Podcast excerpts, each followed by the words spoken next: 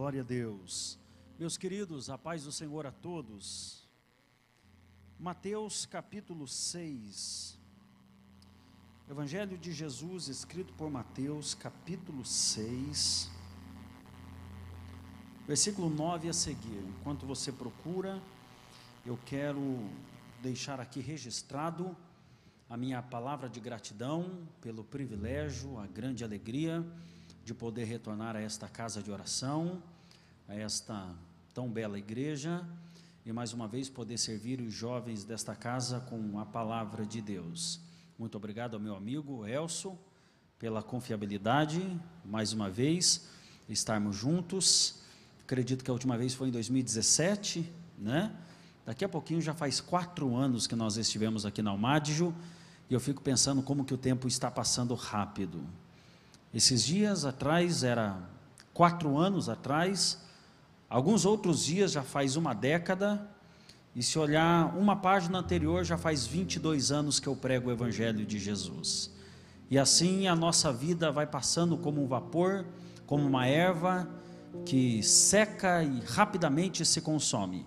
Mas aquilo que nós estamos construindo nesse tempo ficará e durará para sempre. Amém? Você está envolvido em alguma coisa que vai durar para sempre? Diga, eu estou. Glória a Deus. Muito obrigado. Viu? Agradecendo o Elso, eu agradeço os pastores que representam o pastor desta casa e todo o corpo de obreiros desta igreja. Mateus capítulo 6, versículo 9 diz assim: Portanto, vós orareis assim: Pai nosso que estais nos céus, santificado seja o teu nome, venha o teu reino, seja feita a tua vontade, assim na terra como no céu. O pão nosso de cada dia nos dá hoje, e perdoa-nos as nossas dívidas, assim como nós perdoamos aos nossos devedores. E não nos induzes à tentação, mas livra-nos do mal, porque teu é o reino, o poder e a glória para sempre. Amém. Coloque a mão no teu coração e diga assim comigo: Pai, não que eu quero ouvir, mas o que eu preciso ouvir. Fala comigo esta noite. Eu quero me sentir abraçado, amparado pelo Senhor através da Sua palavra o meu coração está aberto e seja feita a tua vontade na minha vida, em nome de Jesus. Amém e amém. Pode se sentar, esteja à vontade.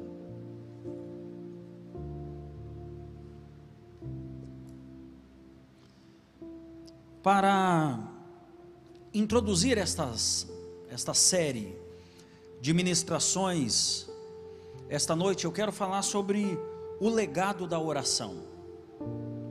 Eu tenho certeza que vocês serão alimentados por Deus todos os sábados, todos os cultos com jovens. Deus vai orientá-los, dirigi-los e revelar ao coração de vocês a sua boa, perfeita e agradável vontade. Mas como ponto de partida para essa série de ministrações, de aprendizado, para essa imersão espiritual, nós precisamos falar sobre a importância da oração porque nós não chegaremos aonde Deus quer que nós cheguemos se nós não abrirmos os nossos olhos espirituais, os nossos ouvidos espirituais hoje e discernirmos qual é o primeiro passo. Se nós errarmos na linha de saída, com certeza nós seremos prejudicados lá na linha de chegada. Mas se nós alinharmos o nosso coração, o nosso espírito, aqui nesse momento, no ponto de partida, na ministração inicial dessa série, se nós aproveitarmos esse momento e nos alinharmos agora, com certeza, até esses dias de ministrações temáticas terminarem, Deus irá fazer no nosso coração, na nossa mente, no nosso espírito, a sua poderosa vontade. E para falar sobre o legado da oração, o Espírito Santo tocou no meu coração sobre esse texto. A oração universal do Pai Nosso. É a oração ensinada por Jesus para os seus discípulos, para que eles pudessem desfrutar, gozar e discernir qual era a vontade de Deus para eles naquele tempo e que também se estende para nós hoje. Através dessa oração, Jesus revela um dos maiores segredos do reino de Deus um dos maiores segredos do cristianismo, que é um escândalo para as outras religiões. Através desse texto, Jesus nos apresenta um Deus relacionável.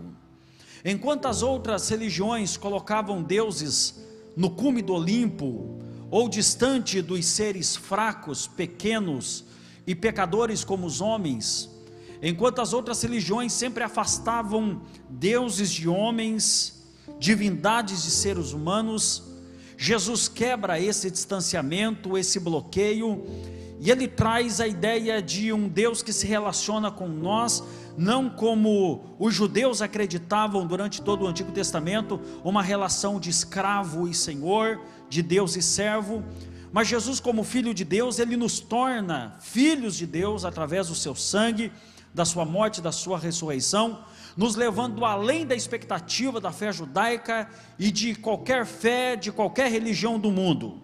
Jesus nos leva ao ato do relacionamento com Deus como Pai. Jesus está transportando, transferindo, levando o coração dos discípulos ao entendimento de que se eu quero viver o sobrenatural de Deus, eu preciso saber que eu sou procurado por Deus. A palavra vem na Bíblia aparece mais de 600 vezes. E Jonathan Edwards, o grande pregador, o pregador do famoso sermão Pecadores nas mãos de um Deus irado, ele fala sobre essas 600 vezes que a Bíblia diz vem, e ele chega à seguinte conclusão: para tanto vem, significa que alguém está sendo procurado. E eu não tenho certeza que as pessoas que estão sendo procuradas por Deus estão aqui essa noite. A Bíblia diz: vem, porque Deus está interessado em você. E Deus está interessado em ter um relacionamento com você. Não é apenas um, uma credencial, ou um cartão, ou uma roupa, ou uma identidade, ou uma ideologia. Não, é um relacionamento com Deus. Oração é um caminho para nós nos relacionarmos com Deus. Por isso que o Elso falou aqui sobre nós vivemos essas verdades espirituais e que isso não é um peso, porque relacionamento, quando você se relaciona com quem você ama, isso lhe dá prazer, satisfação. Quando você está com uma pessoa querida, isso enche o seu coração de alegria, de expectativa. Oração não é peso, oração não é sacrifício, oração é relacionamento, oração é prazer, oração é comunhão, oração é edificação, oração é alinhamento, oração é nós colocarmos diante de Deus todo o nosso jugo e tomarmos o seu fardo, o seu jugo que é suave e Ele conhece os nossos limites. Então, para que nós possamos caminhar com Deus, em primeiro lugar, nós precisamos saber que um Deus relacionável está nos chamando aqui esta noite. E a oração é o caminho para nos relacionarmos com Deus. Billy Sandway diz que ir à igreja não faz de você um cristão, assim como ir em uma garagem não faz de você um automóvel. Para você ser um cristão de fato, você precisa se relacionar com Deus. Algumas pessoas pensam que é o ir à igreja. Mas o ir à igreja não é o bastante. O bastante é você colocar o teu coração na igreja. O bastante é você se relacionar com Deus da igreja. O bastante é você se render ao Deus desta casa. Algumas pessoas vêm na igreja e brigam com Deus na palavra, no louvor, como se estivesse num UFC, resistindo Deus, como se a vontade de Deus fosse atropelar todos os meus prazeres e a minha alegria quando na verdade a Bíblia diz que assim como os céus são mais altos do que a terra, os planos de Deus são mais altos do que os nossos planos. Se em algum momento da sua vida Deus sentar com você na mesa da negociação e convidar você para trocar os planos, trocar as fichas, trocar as cartas, trocar as figurinhas, se Deus falar para você, me dá o teu plano, pode dar sem medo, porque isso não lhe trará dano, porque o plano de Deus para você é superior ao seu plano. E a oração não muda o coração de Deus, a oração muda o nosso coração, porque a oração nos coloca a enxergarmos verdadeiramente as prioridades de Deus. E quando nós somos estamos nos relacionando com Deus, nós somos transformados por ele para sermos a sua igreja. Pedro foi confundido com Jesus. Pedro se parecia demais com Jesus, ao ponto daquela menina que isso até cai nas gincanas bíblicas, a porteira, né? A menina que cuidava da porta, do portão, da porteira, a, a, menina que viu Jesus, que viu Pedro de longe, enquanto Jesus estava sendo julgado naquela noite, que Jesus foi julgado por Herodes, por Pilatos e pelo Sinédrio, e Pedro estava escondido no meio da multidão, acompanhando de longe para ver o que seria de Jesus. Aquela menina olhou para Pedro e falou assim: Esse rapaz que está escondido no meio dessas pessoas aí, ele é discípulo de Jesus. Pedro olhou e falou assim: Eu? Eu não. Você está me enganando, né? Falou: Não, é, você é discípulo de Jesus, sim. Falou: Não, eu não sou. Você é, você é galileu, você se veste como galileu, você fala como galileu, você vê como galileu. Você está escondido atrás das pessoas, porém existe algo mais importante do que tudo isso. Você se parece com ele. Você se parece com ele. Pedro não percebeu, mas três anos e meio de convivência transformou Pedro em uma réplica de Jesus. Deixou Pedro tão parecido com Jesus que, segundo a tradição cristã, quando Pedro foi morrer, ele seria crucificado igual Cristo. Aí ele diz: Não, não, não, não, eu não sou digno de morrer como o meu Jesus morreu. Então me crucifica de cabeça para baixo, porque Ele é melhor do que eu. Perceba que até a maneira de morrer se torna parecida, e Pedro é transformado à imagem e à semelhança de Jesus, porque se relacionou com Jesus. A oração tem esse poder. A oração transforma derrotados em vencedores, pequenos em grandes, pessoas desprezíveis que não são e que não podem, em pessoas que têm mensagens geracionais, visão geracional, uma palavra geracional. A sua vida é uma vida comum até você estar sós com Deus. Porque se você fechar a porta do teu quarto, ou se você olhar para o céu hoje e falar: "Deus, eu quero viver uma experiência com o Senhor através da oração, se prepara, a sua vida nunca mais será a mesma. E estas coisas acontecem pelo relacionamento com Deus, levado à oração. Falar sobre o legado de oração, eu preciso me lembrar de George Carver, que descobriu mais de 300 produtos diferentes retirados de um amendoim. Suas pesquisas mudaram a indústria como um todo e mudou a maneira dos Estados Unidos fazer agricultura. Um homem pegou um amendoim e tirou dele 300 elementos. E ele diz que essas pesquisas foram reveladas nas suas caminhadas de oração. Todos os dias de manhã ele levantava e fazia caminhada, e enquanto ele estava caminhando, ele estava orando. E por causa da sua caminhada de oração, Deus abriu os seus olhos, porque a oração mostra para nós aquilo que está além dos nossos olhos. Lembra de Geazi?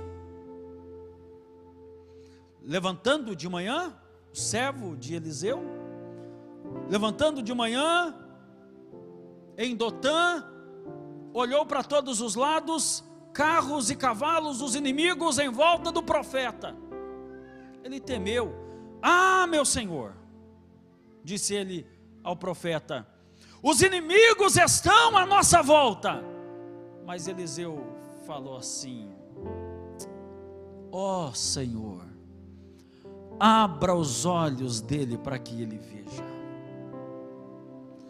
E depois da oração, ele olhou e acima dos cavalos e carros do exército inimigo estavam os carros e cavalos dos exércitos de Deus. A oração mostrou para aquele homem coisas que sem a oração você será incapaz de identificar. Existem coisas que estão além da sua visão. Existem coisas que estão além das suas vistas. Existem possibilidades, portas, projeções, chamados, ministérios, segredos, senhas Existem coisas que estão direcionadas a você e que você não está vendo e que você não está percebendo. Existe um mundo espiritual que está se manifestando ao teu favor. Existem coisas que foram liberadas com o teu nome, mas a falta da oração não lhe deixa ver. E talvez você esteja se preocupando sobre batalhas que a vitória já foi declarada sobre a sua vida. Talvez você esteja tentando empurrar portas que já estão abertas para você passar. Talvez você esteja tentando mover ou preocupado com algo que não se move, quando na verdade o que deveria se mover já está se movendo. Esse é o tempo de Deus mexer com todas as coisas para que somente as coisas imóveis permaneçam para sempre. Tudo que pode se mover vai se mover, tudo que pode se quebrar vai se quebrar, tudo que pode cair vai cair, mas nós somos como os montes de Sião, não seremos abalados, mas permaneceremos para sempre. Deus está mexendo com as coisas, mas eu preciso orar a Deus para que eu possa ver o que Deus está fazendo e que até agora eu não estou vendo. Se você pode, diga para a pessoa que está ao seu lado: a próxima oração vai abrir a tua visão. A próxima oração vai abrir a tua visão. Tem coisas acontecendo ao teu favor. Pastor Franklin, eu estou desesperado, eu estou com medo. As pessoas nunca estiveram tão desesperadas e amedrontadas. No começo dessa pandemia, no Mato Grosso, no gabinete pastoral, eu atendi muitas pessoas que estavam desesperadas. E sabe o que eu percebi? É como um homem sem Deus estar desesperado. É comum uma mulher sem Deus estar arrancando o cabelo da cabeça. E Paulo fala sobre aqueles que não têm Deus, dizendo que eles não têm esperança, mas nós não devemos ser assim. Sabe por quê? Porque Deus está cuidando dos seus filhos porque Deus está cuidando daqueles que são seus. Meu querido, se Deus cuida para que você não tropece, ao ponto do Salmo 91 dizer que Deus enviou anjos que estão acampados ao seu redor para impedir que você tropeça. Se Deus está cuidando com o teu pé, você acha que Deus não está cuidando da tua mente, da tua família, da tua casa, do teu futuro, do teu destino, da tua fé? Deus está cuidando de você. Abra os teus olhos e veja o que Deus está fazendo ao teu redor. Se Deus cuida para que eu não caia, você acha que Deus não cuida para que eu não morra? Pastores, eu não creio que um crente em Jesus, que esteja no centro da vontade de Deus, vivendo os propósitos de Deus, morra fora da sua hora. Eu não creio. Eu não creio. Eu acredito que um crente, para morrer fora da sua hora, tenha que pecar contra Deus, tenha que se lançar de um pináculo do templo, tenha que fazer uma besteira muito grande com a sua própria vida. Eu não creio que alguém que esteja vivendo a vontade de Deus morre fora da hora. Se Deus cuida para que você não tropeça, você acha que Deus não está cuidando para que seus dias não sejam antecipados? Você acha que Deus não está cuidando de você? E aqueles que foram, pastor Franklin, foram porque o Senhor os chamou, foram porque o Senhor os promoveu, foram porque saíram do térreo e foram para a cobertura. Mas nós que estamos aqui, estamos aqui por causa de um propósito, estamos aqui por causa de uma missão, estamos aqui por causa de uma vontade que é superior à nossa vontade, porque o homem não pode comprar um dia sequer da sua vida, mas se a palavra de Deus está em você, e se ainda não é o teu tempo, a morte vai bater em retirada, você não vai morrer, antes vai viver e contar as de Deus. E se você pode, levanta sua mão, abra sua boca e dá um brado de glória a Deus neste lugar. Eu quero dizer para você, meu filho, que se você está vivendo a vontade de Deus, e se ainda não é a sua hora, o diabo vai perder a viagem. Se você está em oração, você precisa parar de ter medo daquilo que não vai acontecer e começar a se alegrar por aquilo que já está acontecendo. Existe alguma coisa acontecendo. Existe alguma coisa acontecendo. Abra, Senhor, os olhos para que os teus filhos vejam. Existe alguma coisa acontecendo. E muitas vezes a gente não vê o que está acontecendo porque nós estamos na superfície. Uma brasileira chamada Karina Dubex escreveu um livro em 2008 com o tema Salvos por um Mergulho. Você já ouviu falar desse livro? Karina e seu esposo Isaac viveram a grandiosa experiência de sobreviver ao tsunami. Eles estavam de férias, aonde a onda de 800 km por hora varreu milhares e milhares de pessoas. Mas eles sobreviveram. Karina e Isaac, um casal de brasileiros sobreviveram. Sabe como que eles sobreviveram? Eles tinham um sonho de conhecer a profundeza o mar lá embaixo, naquele lugar. E eles estavam lá.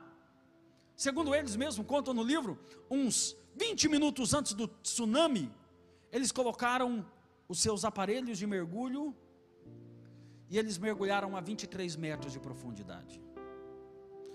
E enquanto eles estão a 23 metros de profundidade, uma onda de 800 km por hora matou algumas centenas de milhares de pessoas. Quando o aparelho apitou que já estava na hora de subir, eles retornaram para a superfície. Quando eles voltaram, caos, morte, destruição. Mas sabe o que é mais impressionante? Eles escreveram no livro que a 23 metros de profundidade, eles não sentiram nem o sacudir das águas. Existem pessoas que estão desesperadas porque vivem na superfície se você aprofundar o seu relacionamento com Deus, você não vai sentir nem a onda bater. Eu vou falar de novo, se você aprofundar o seu relacionamento com Deus, você não vai sentir nem a onda bater.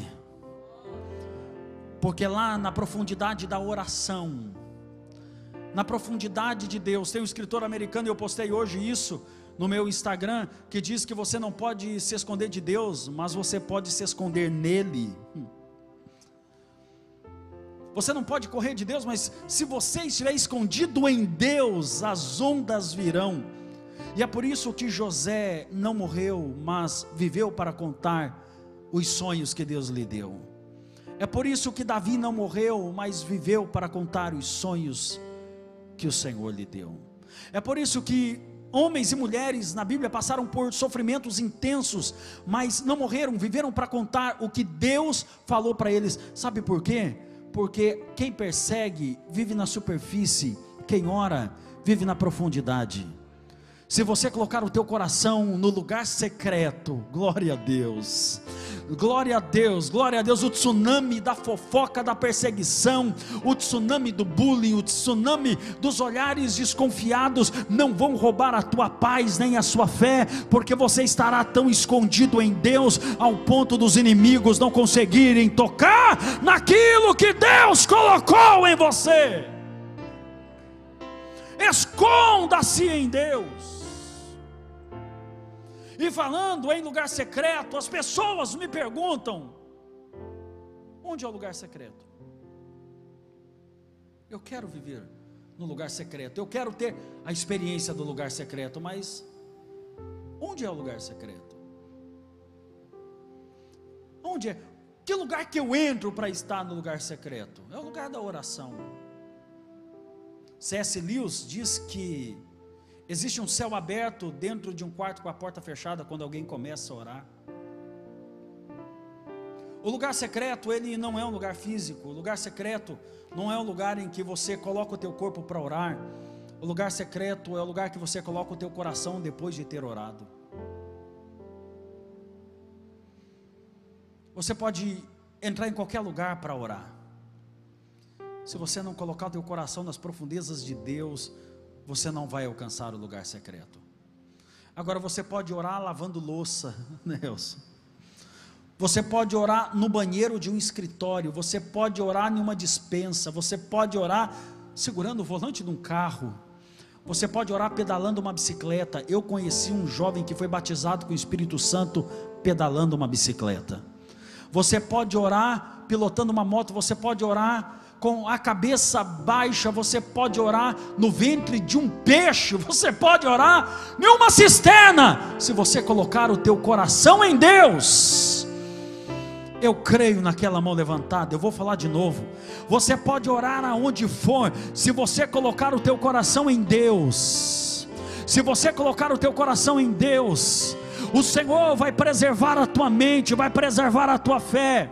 O que matou alguém, derrubou outra pessoa, não vai atingir você, porque você estará nas profundezas de Deus. Nós precisamos estar em oração, porque a vida de oração é infinitamente superior a uma vida sem oração. Nós precisamos estar em oração, não importa onde, não importa como. Talvez você nem saiba orar direito. Nós recebemos em Curitiba muitos anos atrás um missionário que fazia missões na Índia. E a Índia é bravo, meu irmão. É uma luta, é um desafio fazer missões na Índia. Mas esse brasileiro contou para gente que teve uma praga na Índia que matou muitas crianças. E depois de um longo tempo evangelizando, ele conseguiu convencer uma mulher que Jesus era bom. E a criança desta mulher adoeceu. Ela pegou a criança e levou até os médicos, os curandeiros, e os curandeiros deram diagnóstico: olha, as crianças estão morrendo dessa, desse verme, de, desse negócio, e a sua criança, infelizmente, vai morrer. Poucas horas de vida. A mãe pegou o seu filho, deixou na casa dela, descansando, enquanto ela, o menino ficou descansando. Ela foi na casa do missionário, e ela invadiu a casa do missionário e falou: pelo amor de Deus, você fala que Jesus é bom, que Jesus cura, meu filho vai morrer, faça alguma coisa. O missionário brasileiro chamou a esposa, e quando ele foi começar a orar, disse que Deus falou assim para ele: para de orar e fala para ela orar. Aí ele olhou para ela, assim, uma nova convertida, que não sabia nem falar direito. Aí ele falou assim: Ó, Deus estava falando que é para você orar. Ela, eu? Não, ora você. Porque o brasileiro ora bonito, né? O brasileiro né, tem um, o evangeliquez, as gírias gospel, os embelezamentos da oração, né? Não, ora você. Ela ficou constrangida, mas o Espírito Santo mandou ela orar. Então ela fechou os olhos e orou. Jesus, o missionário está aqui e diz que o Senhor cura e o meu filho vai morrer. Se o Senhor cura, vai lá e cura ele.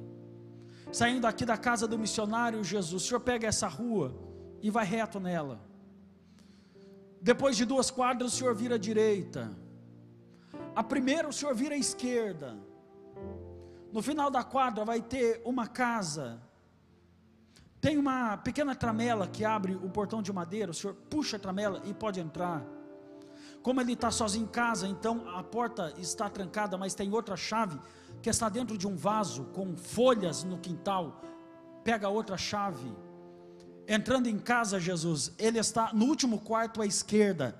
Vai lá e cura o meu filho. E quando ela fala amém, o missionário está assim, ó. Mas que oração mais esquisita é essa? Que oração? Como se Jesus não soubesse onde ela morava. O missionário falou assim: Meu filho, eu vou te levar embora, que você não está bem da cabeça, não. E o missionário acompanhou ela até em casa.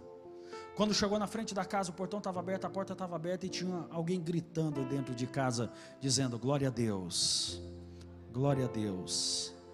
Glória a Deus. A mãe entrou correndo, o missionário entrou correndo. Quando chegou lá, o menino estava em pé dizendo glória a Deus. A mãe olhou e falou: O que, que aconteceu, meu filho? O menino olhou e falou assim: Eu estava deitado, sentindo que eu estava morrendo, quando eu ouvi alguém entrando pelo portão eu, eu ouvi alguém abrindo a porta, eu pensei que era a senhora, eu levantei a cabeça para ver se era a senhora. Um homem de branco entrou aqui, quando ele entrou, parece que o sol entrou dentro de casa. Ele se aproximou de mim, tocou no meu corpo e falou: Sua mãe está orando lá agora, e eu vim aqui para te curar. E eu perguntei para ele o que eu faço, só da glória a Deus, só da glória a Deus, só da glória a Deus. Jesus entrou dentro da casa daquele rapaz. Ei, talvez você não saiba nem orar, mas escute se você falar com Deus de coração, os céus serão abertos e Deus vai ouvir a tua voz. Se você crê que há poder na oração, levanta a tua mão e dá um glória a Deus nesse lugar. Não é como você fala, é o que você fala. Não é como você usa a voz, é como você usa o coração. Pai nosso que estás nos céus. Nenhuma religião chamou Deus de Pai, até que Cristo disse: Ele é Pai de vocês. A orfandade de vocês está sendo curada pela paternidade de Deus, Ele é Pai de vocês. Não existe feridas que uma orfandade abriu que a paternidade divina não cura, Ele é Pai de vocês. Então olhe para Ele como Pai, porque Ele é o Pai que não abusa, Ele é o Pai que não espanca, Ele é o Pai que não viola, não violenta, Ele é o Pai que não abandona, Ele é o Pai que não agride, Ele é o Pai que ama, que perdoa, que levanta, que restaura, que ressignifica, Ele é o Pai que alinha, Ele é o Pai que lança você como uma flecha para cumprir o propósito de Deus na sua vida, Ele é o Pai, Ele é o Pai que te potencializa, Ele é o Pai que coloca uma semente dentro de você. Então, quando você olhar para Deus, esqueça dos traumas do seu passado, olha para Ele, ele é a cura que você precisa. Pai nosso que estás no céu, santificado é o teu nome. Venha o teu reino. Venha em mim o teu reino. Venha em mim o teu reino. Um dia Jesus falou: Vai chegar dias em que dirão: O reino de Deus está ali. Não creiam. O reino de Deus está aqui, também não creiam, porque o reino de Deus não está nem ali e nem aqui. O reino de Deus está dentro de vocês. Você tem dentro de você a semente mais poderosa da eternidade, o reino de Deus. Aonde o reino de Deus chega, ele cura as nações. Antes do reino de Deus chegar no Brasil, o que nós tínhamos no Brasil, canibalismo, pedofilia, bruxaria. Até que o reino de Deus entrou, e quando o reino de Deus entra, ele traz equidade, ele restabelece valores. Olha como era a Europa, antes da semente do reino de Deus, antes dos avivamentos da Europa. Homossexualidade, pedofilia, ocultismo. Quando os avivamentos começou, os avivamentos começou a colocar as coisas em ordem. Existe uma semente dentro de você capaz de transformar Joinville, Santa Catarina e o Brasil. A cura das nações está dentro de você, o reino de Deus. Eu estou aqui essa noite por causa do legado da oração. E hoje eu vim pregar com essa Bíblia velhinha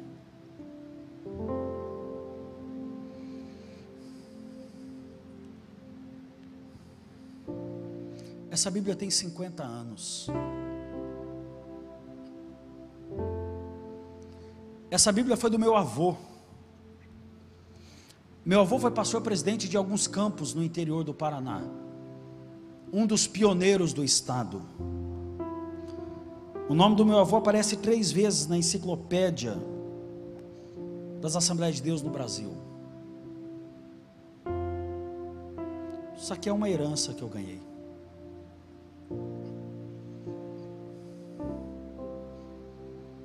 O meu avô orava pelos seus filhos e os seus netos. E por causa da oração dele, com 12 anos de idade, Jesus se revelou a mim. Me batizou com o Espírito Santo. começou a me dar sonhos que eu estava pregando, e meu avô já tinha morrido fazia 10 anos, quase 10 anos. E um dia eu cheguei para minha avó e eu falei: Vó, eu estou sonhando que eu estou pregando todo dia. A avó falou assim para mim: é, Deus está te chamando para o ministério da palavra. Eu falei: Eu? Sim. E daqueles dias, eu pedi a minha primeira oportunidade para pregar. Você acredita nisso? Eu cheguei no pastor e falei, pastor, Jesus falou para mim que eu vou ser pregador. Então o senhor vai, vai me dar uma oportunidade, não? Ele falou para mim, mas você, você, nunca pregou? Você não quer contar um testemunho primeiro? Eu falei, Jesus lá me chamou para contar testemunho? Jesus me chamou para ser pregador. Falei, rapaz, você é doido mesmo. Eu falei, uai, se ele chamou, ele falou, então tá bom, no culto de jovens sábado você prega. Mas ele preparou o povo, né? ele falou: ó, é a primeira vez que o Franklin está pregando, pequenininho, 1,40m eu tinha, cabelo nos olhos. Hoje tem uns estéreo que a gente usa para ficar assim, né? Aí, então ele vai pregar, mas se ele não conseguir pregar, aí o presbítero fulano de tal assume e prega. Olha, nem ele creu que eu ia pregar.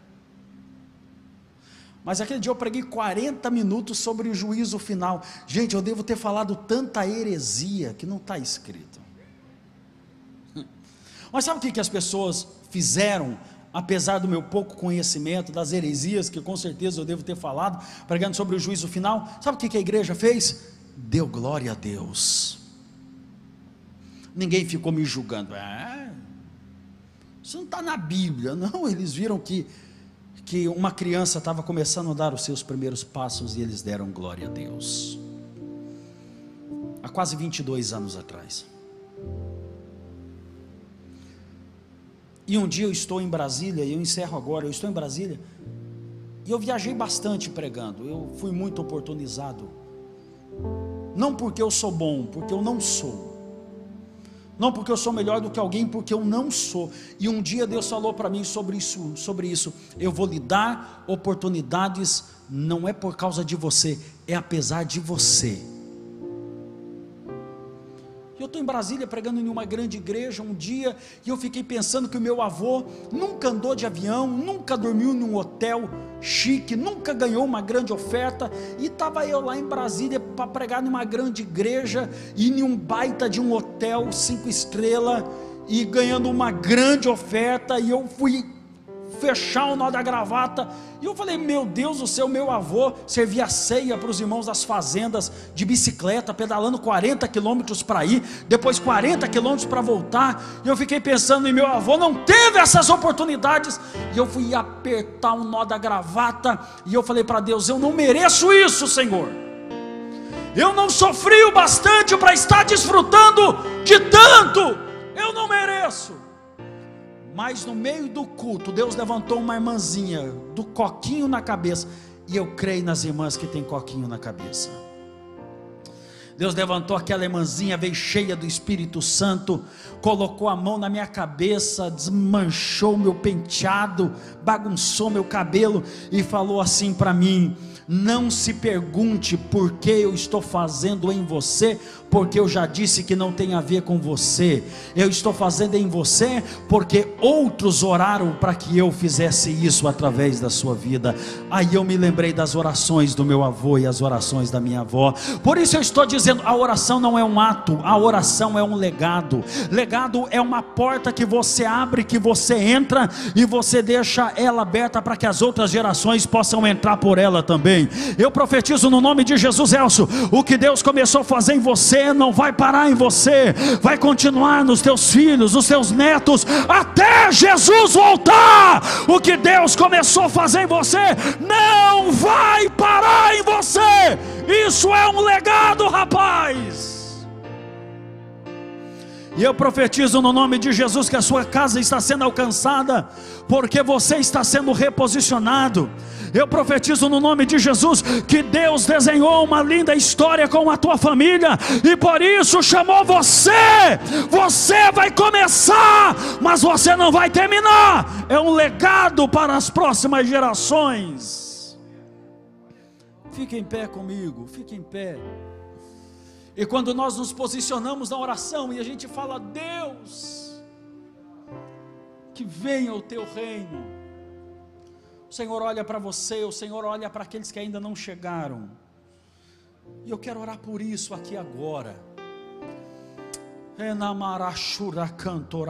Cantorabaia.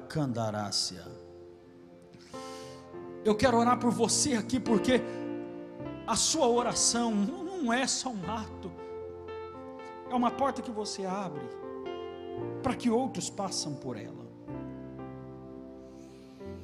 Quando você começa a orar, Deus começa a reposicionar tudo à sua volta.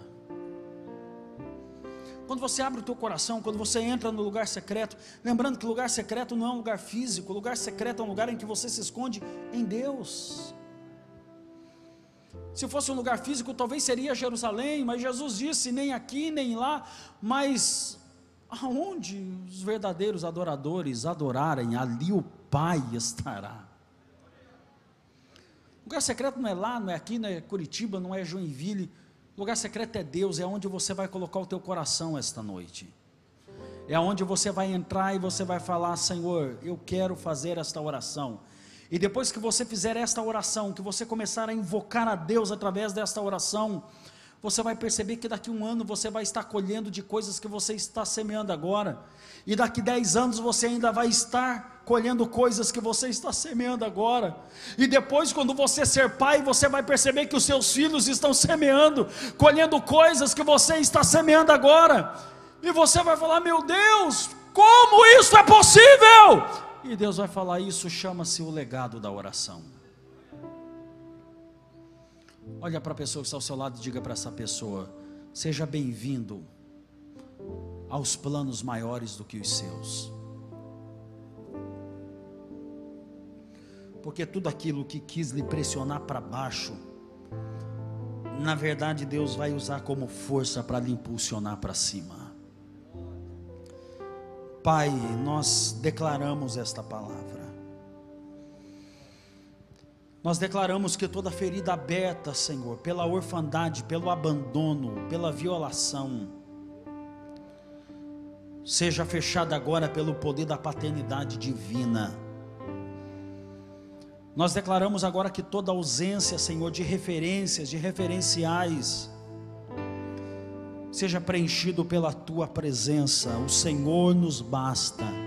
O Senhor é o suficiente para esta geração que nós possamos olhar para Jesus, o autor da nossa fé, e nós possamos caminhar uma vida de oração, de entrega e de devoção, e que a partir de hoje, Senhor, coisas começam a acontecer na vida desse rapaz e na vida desta moça, que uma porta se abre, que um acesso se abra, credencie os teus filhos para viverem algo novo, que um credenciamento de fé aconteça aqui agora, Senhor. Namashura Kandarai. Que um credenciamento de fé aconteça aqui agora, Senhor. Que pessoas sejam promovidas, pessoas sejam elevadas, pessoas sejam manifestas, que pessoas sejam tocadas, curadas, que a visão espiritual se abra agora no nome de Jesus. Senhor, que esta mornidão espiritual, Senhor, saia desta mente, desse coração, aviva esta consciência, aviva o espírito, a fé, o corpo, aviva, Senhor, os teus filhos, Senhor, que essa geração reposicionada comece a proclamar: venha o teu reino. Joinville pertence a Jesus. Esta é a geração daqueles que bendizem o nome do Senhor. Deus, que famílias sejam curadas.